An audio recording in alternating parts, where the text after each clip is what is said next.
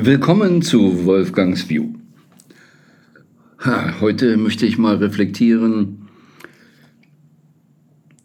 Ja, wie sage ich das jetzt ganz genau? Was ist denn da eigentlich jetzt richtig?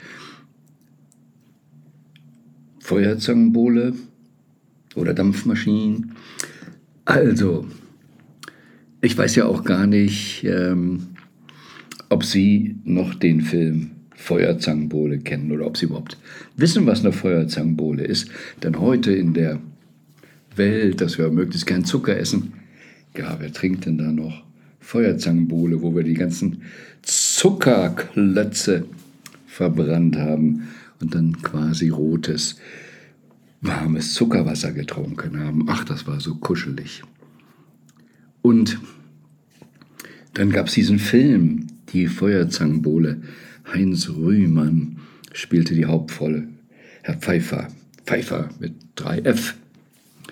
Ich weiß nicht, wer sich daran heute noch erinnern kann. Worum ging es? Der Herr Pfeiffer, der Heinz Rühmann, war jemand, der beruflich sehr erfolgreich war und ähm, an einem Stammtisch saß. Und alle erzählten da am Stammtisch von Schulereignissen, welche Scherze sie hatten, welche Streiche sie spielten. Und Pfeiffer konnte nicht mitreden, weil er war nie zur Schule gegangen. Aber da alle so begeistert waren, das ist dann der Clou dann in dem Film, hat er dann beschlossen, nochmal zur Schule zu gehen. Hat sich also eine Identität besorgt, ähm, sich frisch gestylt, dass er so die letzte Gymnasiumsklasse noch besuchen konnte. Und dann, es ging ja um die Streiche, gab es also auch dann verschiedenste Streiche. Also für die damalige Zeit, aber vielleicht für heute auch, noch ein lustiger Film. Und in diesem Film, er ging ja zur Schule, gab es einen Professor, der so einen Satz hatte, und deshalb kommt da gerade die Dampfmaschine hoch, ging es da in dem Unterricht darum, wie erklärt man eine Dampfmaschine. Und dieser Professor sagte, und ich hatte das gerade jüngst hier auch mit jemand ähm, beim privaten Abendessen, fiel uns dieser Satz ein, da stellen wir uns mal ganz dumm. Was ist ein Dampfmaschine? Dieses Satz, was ist ein Dampfmaschine? Oder dieses Bild aus dem Film der Feuerzangenbowle, stellen wir uns mal ganz dumm, was ist ein Dampfmaschine? Und diese stellen wir uns mal ganz dumm, möchte ich heute eigentlich reflektieren oder besser gesagt, dass wir mal in diese Energie gehen. Denn gerade in den letzten Tagen wurde im deutschen Lande ja viel darüber diskutiert. Die Nachrichten kamen, dass die Politiker haben sich getroffen und es wurde dann ein Gesetz auch noch verabschiedet und da ging es um die Kindersicherung. Nu stellen wir uns mal ganz dumm. Was ist eine Kindersicherung? Ein Kindersicherungsgesetz. Was ist das denn? Muss man die jetzt anbinden? Oder wie werden die gesichert? Wenn wir mal dieses Wort so nehmen, was, was soll das wirklich? Okay, es geht eigentlich darum, dass man ein bisschen mehr Geld gibt, wenn Kinder da sind, vielleicht auch noch ein bisschen was verschlankt, dort Kindergeld oder dies. Was bedeutet Kindersicherung? Was wollen wir eigentlich wirklich, wirklich? Was wollen wir wirklich, wirklich? Und bevor ich da weitergehe, in meinen Gedanken hier, da war ja dann noch so ein Thema jetzt. Ähm, und da glaube ich, da tagt die, die Ampelkoalition. Das ist, ist ja eh so ein, so, ein, so ein komisches Gefühl mit der Ampel. Eine Regierung, die eine Ampel darstellt, Mal rot müssen wir jetzt alle warten, anhalten. Mal gelb müssen wir jetzt überlegen, was wir tun. oder grün, da ist jetzt freie Fahrt. Aber gerade die Grünen machen die Verbote, also ist alles so ein bisschen verkorkst. Und die sitzen jetzt zusammen, die Amplers, und machen ein Bürokratieentlastungsgesetz. Da stellen wir uns ganz dumm. Was ist Bürokratieentlastung? Ein neues Gesetz schaffen. Also da weiß man manchmal wirklich nicht, wie ticken die da. Also die, die ganz so dumm machen sich, aber sie sagen immer irgendwas in den Gesetzen, so an Titeln, die idiotisch sind und danach kommt was völlig anderes. Wie entlasten wir denn eben die Bürokratie? Indem wir ein neues Gesetz machen. Wunderbar, da müssen wieder Formulierungen irgendwo gemacht werden, wieder irgendjemand für zuständig sein. Es geht doch nicht, also dieser Glaube, auch mit Gesetzen alles regeln zu können.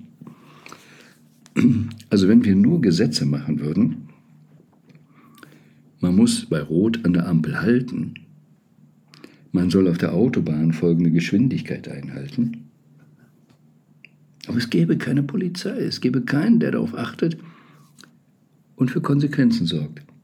Was würde das Gesetz dann wirklich bringen? Dann wird es einige geben, die sich nicht dran halten. Und dann wird es immer mehr geben, die sagen, warum soll ich hier warten, wenn die sich nicht dran halten? Und vielleicht eines Tages gibt es dann noch ein paar ganz sture, die tatsächlich da mal stehen bleiben an der Ampel. Aber ich denke, wir können uns darauf verständigen, dass es Konsequenzen braucht dass die Konsequenzen das Entscheidende sind. Was wollen wir sicherstellen? Also wenn wir eine bestimmte Geschwindigkeit sicherstellen wollen, okay, können wir Gesetze machen und können auch Schilder hinstellen, aber dann geht es darum, dass wir dafür sorgen, dass es konsequent eingehalten wird. In der Schweiz, wenn man da die Geschwindigkeit überschreitet, oh, und das habe ich selber erlebt, kann das richtig teuer werden. Warum ist das so teuer? Na, nicht weil Schweiz ist alles teurer. Nein, das ist besonders teuer, weil sie wollen, dass man die Geschwindigkeit einhält. In Deutschland, wie oft habe ich schon darüber gesprochen, ja, will man ja gar nicht so sehr, dass die Geschwindigkeiten eingehalten werden. Wir machen die Gesetze, damit wir Gebühren einnehmen können, Verbote, und dann können wir eben die Bußgelder im Haushalt verbraten. Wer alle würden sich an die Geschwindigkeit halten. Also, wir brauchen Konsequenzen. Kindersicherung, was soll das sein? Ja, wollen wir jetzt die sogenannte Bildung sicherstellen bei Kindern oder irgendwie was? Was ist es wirklich? Aber da bringt doch auch wieder kein Gesetz die Lösung. Ich hatte ja auch schon hier gesprochen, dass ich in diesem Jahr auch die Arche in Berlin mit unterstützt habe und die nun schon viele tausend Kinder füttert. Warum ist das in Deutschland nötig? Wird jetzt das Gesetz, dass sie ein paar Pfennig mehr kriegen, wirklich dieses Problem lösen? Was wollen wir wirklich, wie Kinder aufwachsen? Es geht doch nicht darum, Kinder zu sichern. Es geht darum, dass wir ein Bild davon haben, wie Menschen aufwachsen wollen. Und ich zähle Kinder einfach mal jetzt schon mal zu Menschen dazu. Traue mich das jetzt hier mal. Wie sollen die aufwachsen? Was haben wir für eine Idee, auch wie das zu Hause ein Minimumstandard sein soll, ohne zu sehr in die Eltern Regelungen einzugreifen, aber welchen Standard wollen wir, dass Kinder leben können? Hm, wie viele Kindergärten haben wir? Welche haben wir? Wie wird das organisiert? Welche Sozialhilfe? Welche Spielplätze? Was für Zukunftsfähigkeiten, Future Skills brauchen die Kinder? Wie stellen wir das sicher, dass sie heute glücklich leben können, dass sie sich wirklich wohl entwickeln können? Wollen wir ihnen ein bisschen Gemeinschaftskunde beibringen, ein bisschen, was passiert in Berlin, ähm, sichtbar machen? Wollen wir ihnen finanzielle Bildung bringen oder das, was gesagt Future Skills sind? Wenn diese Regierung sich schon so schwer tut, die Schulen mit Computern richtig auszustützen, auszustützen was soll denn ein Kinder- und Sicherungsgesetz in dieser Form? Worum geht es wirklich, wirklich, wirklich? Bürokratieentlastung. Machen wir wieder ein Gesetz dafür. Was für Konsequenzen braucht es? Wo ist die rigorose Entscheidung, dass Dinge abgebaut werden, verschlankt werden, dass dies nicht mehr gemacht wird? Da muss man nicht ein neues Gesetz machen, da muss man nur wahrscheinlich, simpel gesagt, aus einigen was rausstreichen. Aber was für ein anderer Geist muss in die Behörden rein? Was für ein Training muss da rein? Das hilft ein Gesetz wiederum nicht mit Digitalisierung, wenn das alles nicht funktioniert. Also von einem Freund weiß ich, ähm, der wollte seinen Lkw-Führerschein verlängern. Das geht jetzt nur digital. Aber dann kriegt man wochenlang keinen Termin. Es geht alles vieles gar nicht. Also es ist so ein Fantasieland und Jetzt können wir natürlich über die Politiker lästern. Und jetzt sage ich nur diese zwei Begriffe, eben Bürokratieentlastungspapiergesetz oder Kinderungssicherungsgesetz. Und dann schauen viele eben Nachrichten oder sind sogar Eltern oder haben selber mit der Bürokratie zu tun. Und die machen solche Framing, ne, geistert ja immer mehr rum, das Wort, man versteht es langsam auch, was es ist. Wir werden so manipuliert. Sondervermögen, wenn ich das noch dazu nehmen darf, Sondervermögen, wieso werden neuerdings eben Schulden tituliert?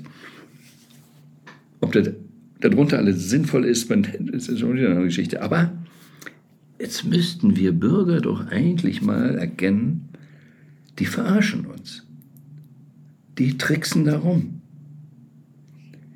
Wir bezahlen unerhört viel Geld, damit die da entsprechend tricksen können. Und wir sagen, jawohl, Buana. Oder leiden. Also ich träume davon, dass der Michel oder die Micheline aber betrifft auch Österreicher oder auch im, im Schweizer, überall haben wir, auch im deutschsprachigen Bereich, dieses Thema, dass wir mal dahin kommen, ohne dass es jetzt diese Rituale beim 13-jährigen Jungen oder beim Mädchen braucht. Wir sind jetzt Mann, wir sind jetzt Frau, sondern dass wir jetzt klar sagen, spätestens, es gibt ein Gesetz, mit 18 ist man volljährig und jetzt habe ich als Bürger die Verantwortung. Meine eigene Verantwortung. Geht nicht mehr darum, auf jemanden zu schimpfen, aber es geht auch ganz klar zu sagen, behandeln Sie mich bitte anders, verarschen Sie mich nicht so. Ich erwarte, dass Sie offen und klar sprechen können. Ansonsten sehe ich nicht ein, warum Sie schon nach vier Jahren eine Rente kriegen sollen. Man könnte ja schon fast unken, dass die diese Gesetze gemacht haben. Nicht einfach nur, weil sie immer so bequem in die Steuerkassen da reingreifen können, ihre Diäten hochsetzen können, aber dass sie ja schon vielleicht immer mehr erahnen, wer weiß, wie lange das gut geht. Da ich nicht sicher sein kann, dass ich hier lange bin, und nicht nur wegen der Wahlperiode, sondern aufgrund meiner Arbeit oder meiner mangelnden Kompetenz oder dieses Framings, dass es dann doch gut ist, wenn ich nach vier Jahren schon eine Rente von 4000 plus habe, dann kann mir ja nichts mehr passieren. Dann müssen die Bürger, die mündigen Bürger, die vorher die Sklaven waren, dann trotzdem uns bezahlen. Und da wundere ich mich, dass keiner aufsteht. nicht genügend aufstehen, sagen, wir haben die Schnauze voll, dass ihr euch selbst bedient und uns hier Verbote auferlegt, Gesetze macht, tolle Titel draufsetzt, aber nicht für wirkliche Veränderung sorgt. Also wenn ich mir vorstelle, ich hätte jetzt in meiner Firma so ein Gesetz, ja, bringen wir mal ein Gesetz raus, Kundenfreundlichkeitsgesetz oder sowas. Wenn es nur dieses Gesetz gibt, aber keine Konsequenzen, wird das irgendwie zum großen Vorteil für die Kunden werden? Nein, nur wenn ich dafür sorge, was das bedeutet, wie der Kunde behandelt werden soll, wie die Mitarbeiter mit Kunden umgehen sollen und wenn es Konsequenzen gibt. Ich hatte mal einen väterlichen Freund, der sagte, das Auge des Herrn macht die Kühe fett. Wenn wirklich darauf geachtet wird, dass, was wir wirklich, wirklich wollen, umgesetzt wird. Und tja, da sitzt die Ampel jetzt auf einem Schloss und diskutiert über Bürokratieentlastung. Ja, also worüber wollen wir jetzt reflektieren? Was das eigentlich wirklich soll? Oder stellen wir uns mal ganz dumm. Was wäre denn, wenn wir sagen, das wollen wir nicht mehr so? Und bei jeder Gelegenheit dies sagen und überall dort, wo es Möglichkeiten für uns gibt, konsequent zu sein, unsere eigene Souveränität anzugehen, zu leben, in die eigene Kraft zu gehen und zu sagen, ah, wir sind die Souveränen. Dann schauen wir mal, was in der Gemeinde passiert. Da lassen wir uns auch nicht mehr ausreichen. Wir übernehmen jetzt die Souveränität und erwarten, dass diejenigen, die so bezahlt werden, die Dienstleister für die Souveränen sind. Also, vielleicht ist gar nicht so dumm. Oder?